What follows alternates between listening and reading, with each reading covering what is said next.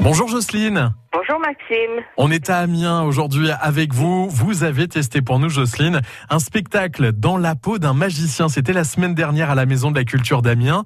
Et je crois que vous avez adoré cette expérience, Jocelyne. Eh ben oui, c'était un très joli spectacle. On n'a pas vu le temps passer. Oui.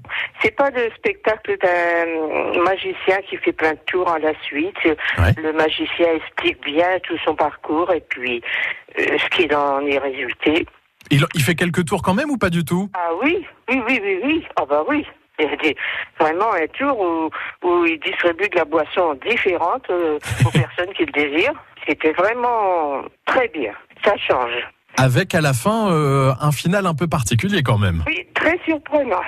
Vous pouvez nous raconter Eh ben, le magicien a commencé par se déshabiller. On se disait comme ça, hein, il va pas aller jusqu'au bout, mais Oui. Non. vraiment complètement nu. Il finit tout nu comme un verre sur Ah. scène. C'est ça. Bon, ça a dû vous Est-ce que surprendre ça. c'est Pour montrer qu'il n'a rien euh, dans ses manches ou quoi que ce soit. D'accord. Mais oui, c'est vrai. Heureusement que tous les magiciens ne font pas ça alors. Ah non, non, non, non, non. Et participer euh, sur France Bleu Picardie pour gagner des cadeaux, vous le faites souvent ça Ah ben oui, oui, de temps en temps. Puis bon, quand je- j'arrive à voir, là, la dernière fois, j'ai eu la dame qui m'a répondu tout de suite. Et en tout cas, vous gagnez les plus beaux cadeaux chaque jour sur la première radio de la Somme.